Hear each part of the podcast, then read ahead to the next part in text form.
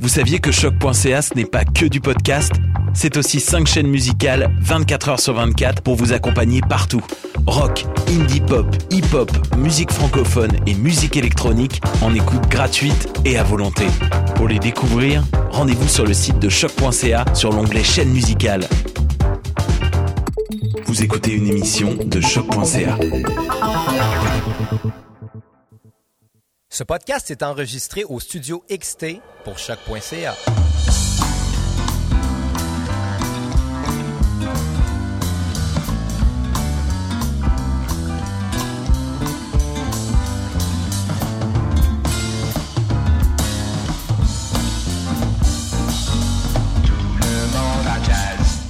Vous êtes-vous déjà demandé comment on a pu passer de ceci?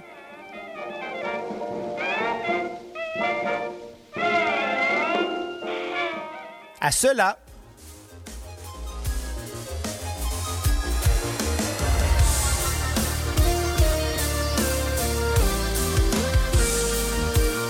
En passant par ça.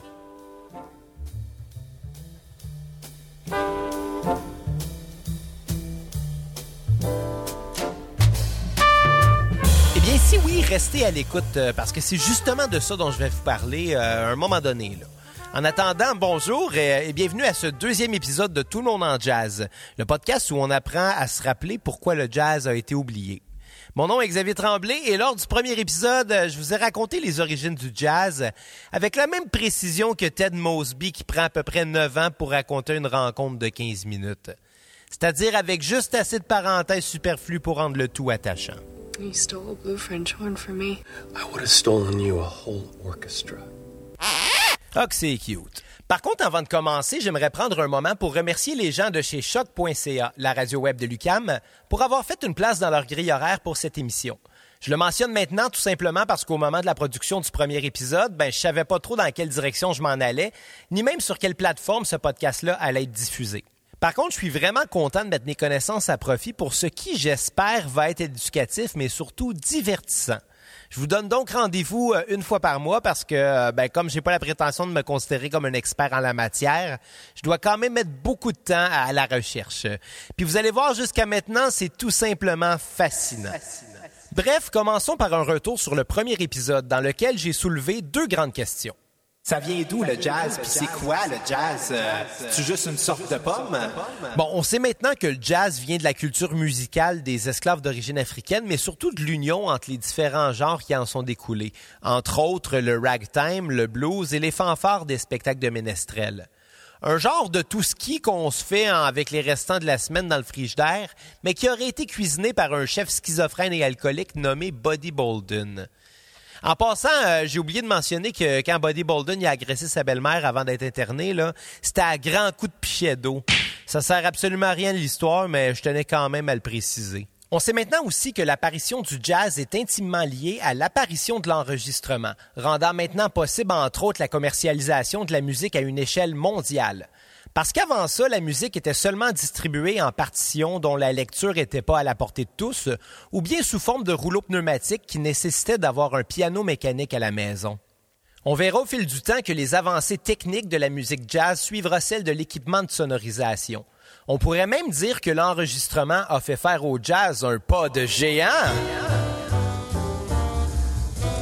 Ah, c'est vrai, euh, vous la comprenez peut-être pas encore celle-là. Euh, restez à l'écoute parce que je vais l'expliquer quand on va être rendu euh, au modèle des années 60. Par contre, aujourd'hui, j'aimerais m'attarder principalement à la deuxième question. Mais c'est quoi le jazz? ben malheureusement, la réponse à cette question-là est pas si simple que ça.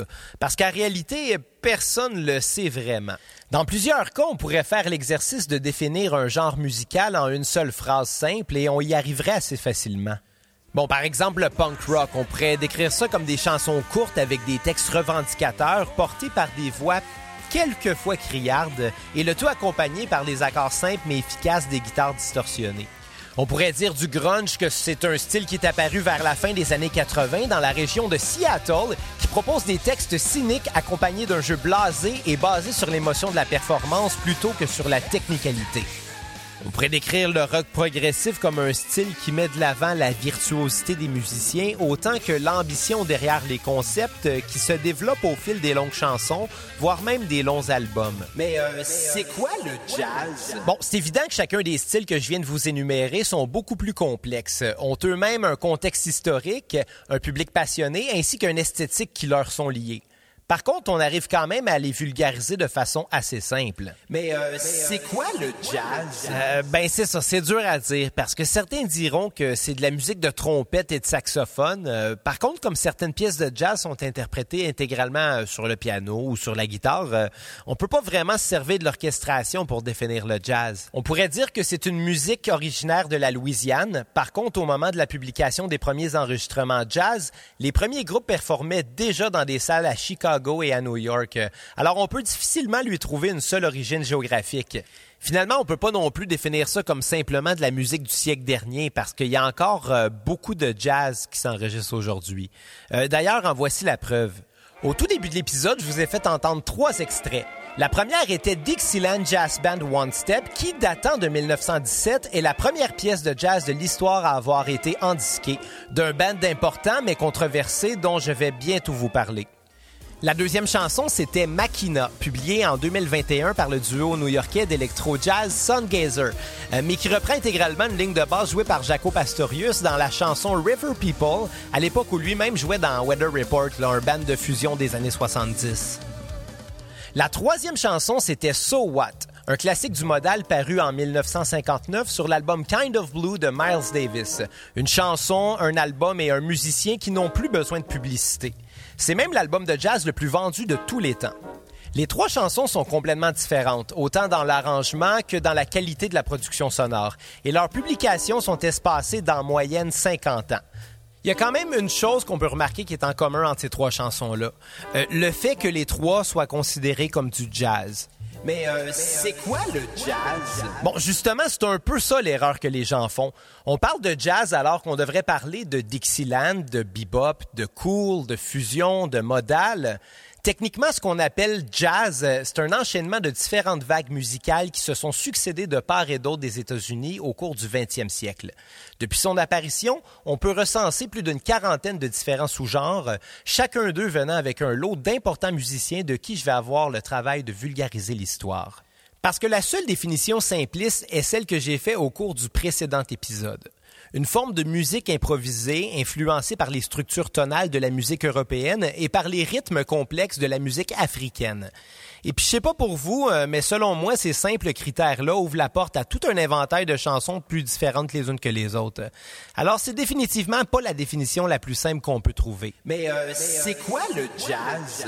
Ben dans les faits, le jazz, c'est à peu près tout ce qu'on se permet de marketer comme du jazz. C'est pour ça qu'en 2019, le Festival de jazz international de Montréal a booké nul autre que Snoop Dogg. Je vous mens pas là, Snoop Dogg au Festival de jazz. Mais c'est surtout pour ça que pour une oreille moins éduquée, deux musiciens de la période bebop, par exemple, pourraient sonner complètement différents ou qu'à l'opposé, deux orchestres de villes différentes pourraient sonner semblables. Techniquement, tout ça, c'est du jazz. Techniquement, Snoop Dogg, c'est du jazz.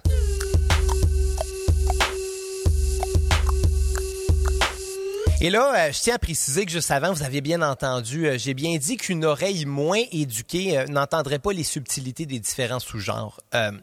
C'est un peu pour ça que j'ai décidé d'en faire le sujet de ce podcast, pour éduquer les gens. Parce que selon certains, euh, le jazz est un genre qui demande une certaine éducation pour être apprécié. Et là, avant d'en choquer quelques-uns, je tiens à préciser que je dis pas du tout ça pour des raisons élitistes. Tout simplement parce que, ben, premièrement, moi, le jazz, j'en joue pas. Mais c'est surtout aussi parce que, selon moi, c'est le cas de tous les genres. Toute musique moins accessible demande tout d'abord une certaine curiosité, mais aussi une certaine compréhension de ses codes. Le jazz, euh, comme le punk rock, le grunge, euh, le rock progressif ou même Snoop Dogg, euh, n'y font certainement pas exception.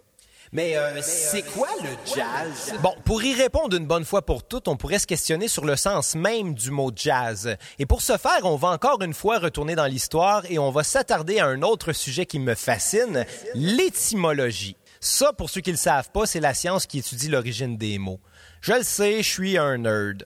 Bref, si on demande au commun des mortels de nous expliquer c'est quoi le jazz, il y a de fortes chances qu'ils nous répondent que c'est un genre de musique.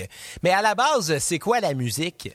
Ben, Victor Hugo disait que la musique, c'était du bruit qui pense.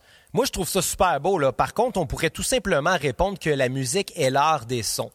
Euh, mais c'est pas assez philosophique à mon goût. D'ailleurs, plusieurs auteurs et grands penseurs se sont penchés sur la question au fil des siècles. Par exemple, le philosophe allemand Emmanuel Kant disait que la musique était le langage des émotions. Ce qui, à mon avis, est beaucoup plus juste. Comme n'importe quel musicien vous le dira, jouer en groupe apporte une forme de communication non verbale une genre de chimie qui ne se vit que sur le moment, et c'est encore plus vrai pour les genres qui font appel à l'improvisation musicale, comme c'est définitivement le cas pour le jazz. Mais euh, c'est quoi le jazz? Ben, si on remonte le plus loin possible dans l'histoire pour trouver des traces du mot jazz, on tombe sur un article de journal publié le 2 avril 1912 dans le Los Angeles Times, où un certain Ben Anderson, un lanceur pour euh, la Ligue mineure de baseball, parlait d'un nouveau lancer qu'il surnommait affectueusement la jazz ball. C'est la première fois que le mot est publié. Par contre, pour ce qui est de la musique, ben, euh, ça nous aide pas vraiment. Puis pour ce qui est de Ben Anderson, ben, il fera jamais les ligues majeures. Pour ce qui est du genre musical, ben, il y a plusieurs théories sur ses origines étymologiques. Il y a une théorie qui réfère à un esclave nommé Jasper qui aurait vécu sur une plantation de coton de la Nouvelle-Orléans au cours du 19e siècle. On le surnommait Jasp, qui était le diminutif de son prénom, et c'était particulièrement un bon danseur. Euh, on raconte que les gens lui attribuaient son, style de danse, euh, l'appelant Jasp's Dance, la danse de Jasp en français. Avec le temps, Jasp's Dance aurait évolué vers Jazz Dance, qui était plus facile à prononcer, pour finalement devenir tout simplement jazz. Il y a une autre théorie assez semblable qui fait référence cette fois à un batteur du Mississippi nommé Charles Washington. Lui, on le surnommait Chaz. Puis euh, ces spectacles finissaient régulièrement par la foule qui demandait un rappel en criant We want more Chaz. Chaz aurait avec le temps évolué pour devenir jazz et sa musique serait ce qui est devenu le jazz. Il y a une théorie que j'aime beaucoup qui implique la communauté créole de la Nouvelle-Orléans. Parenthèse. Ah, ouais, contrairement à la croyance populaire, il n'y avait pas juste des Américains d'origine européenne euh, et des Américains d'origine africaine en Nouvelle-Orléans. En fait, euh, tous ces gens-là vivaient en compagnie de créoles. Euh, non, non, non. Wow! J'ai pas dit euh, compagnie créole, j'ai dit en compagnie de créole. Là. je voudrais pas manquer de respect au groupe, c'est juste que pour le moment, ça a pas rapport. Et puis de toute façon, dans ce mode-là, je connais un autre groupe qui est beaucoup plus costaud. Mais bon, je m'égare. Euh, ceux qu'on appelait les créoles à cette époque-là, c'était en réalité deux différentes strates sociales. Les premiers créoles étaient en réalité des Français et des Espagnols qui avaient émigré en Nouvelle-Orléans et à cause de la barrière linguistique, qui n'étaient pas tout à fait considérés comme des Blancs. Par contre, il y avait euh, la plupart des avantages des Blancs, là, euh, comme celui de pouvoir aller dans des lieux publics quand bon leur semblait, euh, comme avoir l'accès à une éducation, ou bien encore plus important, il y avait le droit de posséder des esclaves.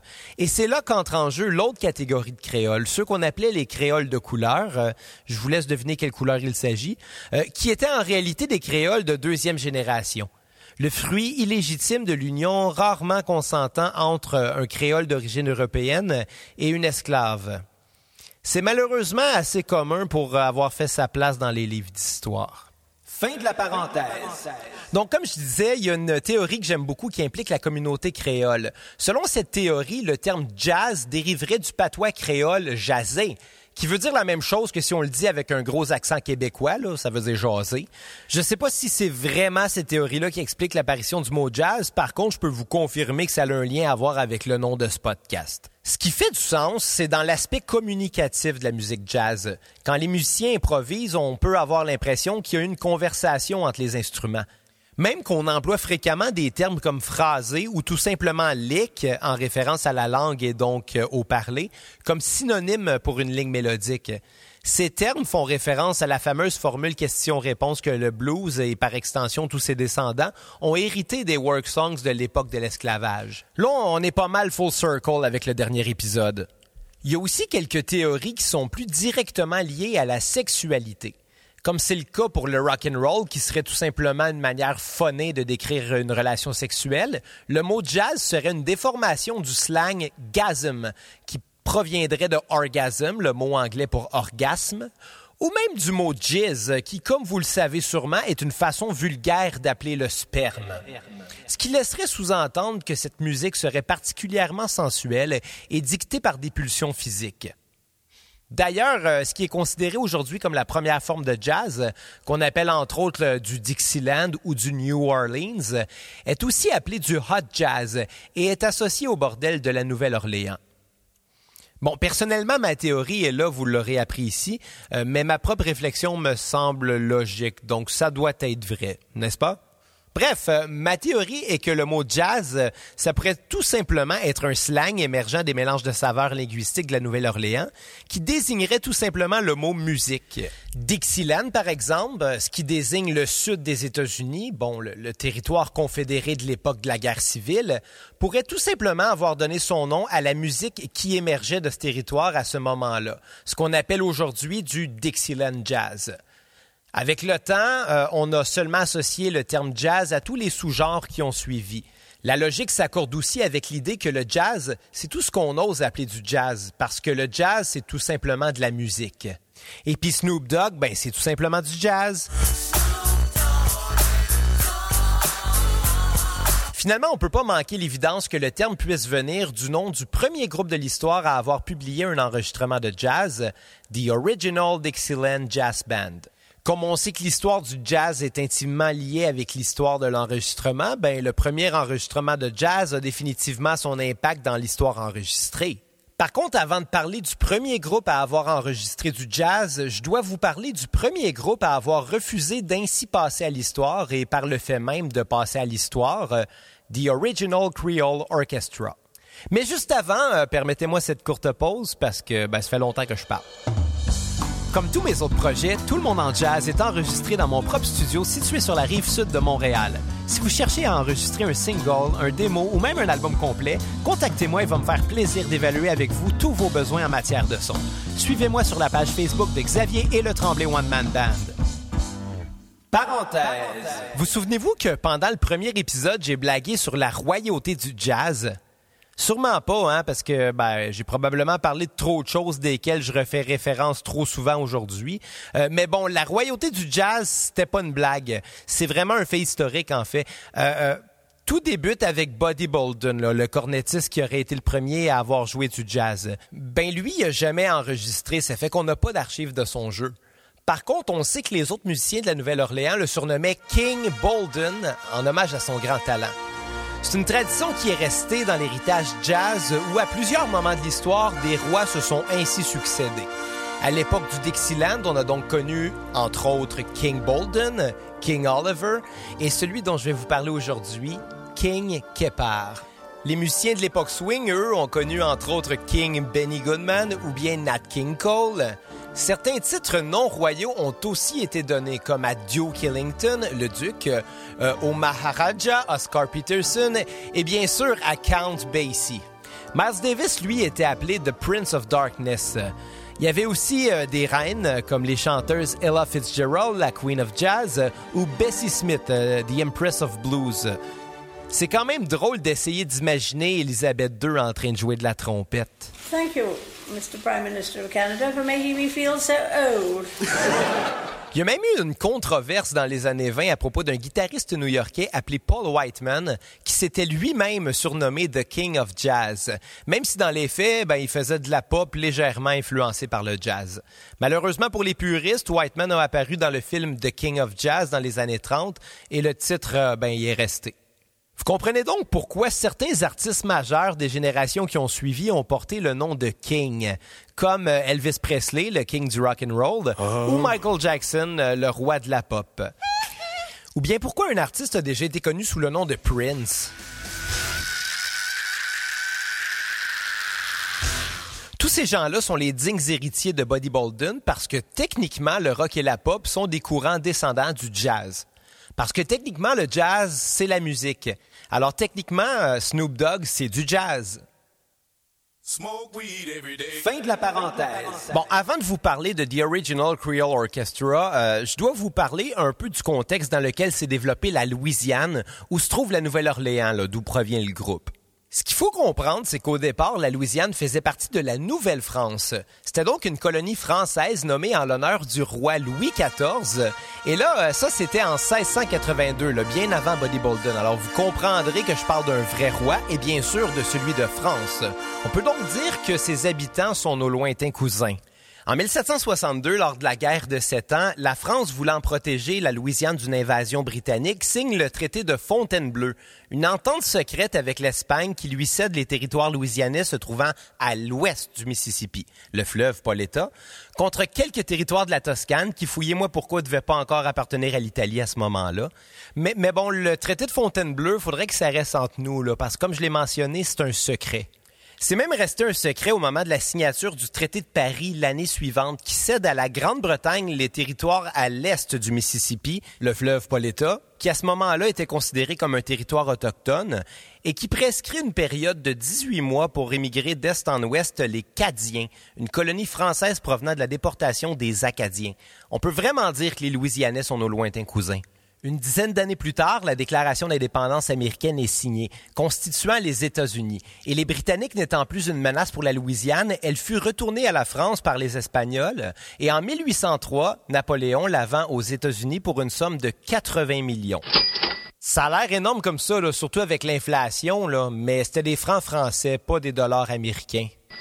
La Louisiane était donc maintenant reconstituée, mais est devenue un État. Tout ça sans avoir divulgué le traité de Fontainebleau. En passant, euh, merci d'avoir gardé le secret. Cinq ans plus tard, le Congrès américain met fin à l'importation d'esclaves en sol américain. Par contre, la Louisiane était encore soumise aux lois napoléoniennes et surtout à son Code noir, un genre de guide de l'employé pour esclaves qui dictait leurs droits, mais aussi les obligations de leur maître. Bref, c'est un peu l'ancêtre de la convention collective. Le Code noir oblige entre autres aux propriétaires à loger, vêtir et nourrir leurs esclaves, mais leur enlève le droit de les libérer si jamais l'idée leur était passée par la tête. Les temps changent, les mentalités aussi. Un peu, pas beaucoup et certains propriétaires libèrent les enfants illégitimes qu'ils ont avec leurs esclaves, c'est-à-dire les créoles mentionnés plus tôt, qui se retrouvent dans les quartiers chauds de la Nouvelle-Orléans et étant de descendance européenne, avec toute culture, histoire et mentalité suprématiste que ça implique, ils se mêlent difficilement avec la communauté afro-américaine. Par contre, en 1894, une nouvelle loi au Code civil louisianais met fin à cette sous-ségrégation en stipulant que tout descendant d'Africains, peu importe la pureté de son métissage, était maintenant considéré et là, s'il vous plaît, ouvrez au moins 22 paires de guillemets pour qu'on comprenne bien qu'il s'agit là d'une citation au profit de l'histoire et non de mes propres mots. Ils étaient maintenant considérés comme des négros. Fermez les 22 paires de guillemets. Et étaient tous maintenant contraints par les lois Jim Crow. Ce nouveau métissage entre les créoles et les afro-américains en fut un musical, mêlant la complexité harmonique de la musique de tradition européenne aux complexités rythmiques de celle de tradition africaine. Ce métissage musical influence beaucoup le ragtime, dont la popularité explose depuis quelques années. Le ragtime était tellement populaire que certaines institutions musicales tentaient d'étouffer le mouvement, par peur que la culture de couleur n'efface celle des Blancs. Par exemple, l'Association américaine des musiciens demandait à ses membres de ne plus jouer de ragtime, leur disant que le public qui ne connaissait pas la musique devait être éduqué vers la musique jugée plus correcte et que c'était le travail des musiciens qui, eux, connaissaient la musique de les éduquer. Même que le Metronome Magazine écrit dans un article que le ragtime était une vague forte, mais dans la mauvaise direction. Malgré tout, le ragtime restera dominant pendant environ 25 ans, et puis du jour au lendemain, il disparaît, éclipsé par le Dixieland. Mais en même temps, pas tout à fait, euh, parce que les termes ragtime, Dixieland et même New Orleans à ce moment-là de l'histoire sont devenus un peu interchangeables. Parce que techniquement, les nouveaux orchestres de la Nouvelle-Orléans, comme le Buddy Bolden Band, jouaient en fait des rythmes ragtime, mais avec des cuivres au lieu du piano. Les orchestres créoles, eux, avaient la particularité de pouvoir jouer à la fois pour les Américains que pour les descendants d'esclaves, ce qui leur permettait de très larges répertoires de musique jugés autant distingués pour un public plus pâle que rythmés et festifs pour un public plus foncé. Ouais, je commence à manquer de synonymes là, puis euh, ben, j'ai déjà tout utilisé mes guillemets. Par contre, quand leur venait le temps de trouver du travail, ces larges répertoires et surtout la facilité qu'ils avaient à les jouer, leur donnait une longueur d'avance sur les orchestres d'origine africaine. Entre en jeu un certain Freddie Keppard. En fait, il faudrait dire euh, Freddy Keppard, étant donné qu'il a grandi dans la communauté créole de la Nouvelle-Orléans et était donc de descendance française. Mais bon, euh, Keppard, euh, ça fait un peu trop radio-canadien à mon goût. Désolé si je m'accépare sa prononciation, mais je voudrais pas qu'on pense que j'anime un balado. Mais euh, Black Keppard, euh, Freddy et son grand frère Louis ont appris très jeune à jouer respectivement du violon et de la guitare. Avant l'âge de 10 ans, Freddy jouait déjà aussi de la mandoline, de l'accordéon et l'instrument qui le rendra célèbre, le cornet. En tant que cornettiste, euh, il y avait évidemment une certaine admiration pour Buddy Bolden. Et euh, son frère et lui avaient tendance à aller cirer les chaussures des passants dans les quartiers des spectacles en échange d'un sou, dans l'espoir de rencontrer leur idole et d'en tirer quelques conseils. En grandissant, les deux frères sont eux-mêmes devenus les leaders de leur orchestre respectif, qui, comme c'était l'habitude pour les groupes de l'époque Dixieland, étaient des quintettes ou des septettes qui comportaient un cornet, un trombone, une clarinette, une guitare ou un banjo, une contrebasse ou un tuba, un piano et une batterie. Louis, qui était le plus vieux des deux frères, dirigeait le Magnolia Orchestra, euh, qui comptait parmi ses rangs un jeune aspirant au trône du jazz nommé Joe Oliver. Freddy, lui, fonda le Olympia Orchestra avec entre autres son frère Louis, mais aussi Alphonse Picou, Sidney Béchet et Joseph Petit. Tous de très importants musiciens dont je vous parlerai plus tard, mais aussi Ernest Trépanier qui lui n'a pas de page Wikipédia. Donc euh, ben, ça devait être le bassiste. Vers 1908, Freddy quitte le Olympia Orchestra pour rejoindre le Eagle Band et est remplacé par nul autre que Joe Oliver, toujours aspirant au trône du jazz, mais maintenant plus expérimenté. Je sais pas pour vous, mais euh, je commence à sentir une légère rivalité à venir. Par contre, la rivalité, elle sera courte parce que le Eagle Band que Freddy venait de rejoindre, c'était tout simplement le nouveau nom du Buddy Bolden Band. Bolden venait d'être interné après l'incident du pichet d'eau, alors son poste de cornettiste, tout comme son trône, était vacant. Par contre, Freddy n'a pas été choisi pour rien dans ce groupe. Euh, Il avait gardé de Bolden son style bien particulièrement syncopé, reconnu pour être à l'origine du jazz de la Nouvelle-Orléans. Et Bolden n'ayant jamais enregistré, on n'a aucun archive de son son. Par contre, on dit que de toute l'histoire de l'enregistrement du jazz, le jeu de Keppard était sans doute le plus proche du sien.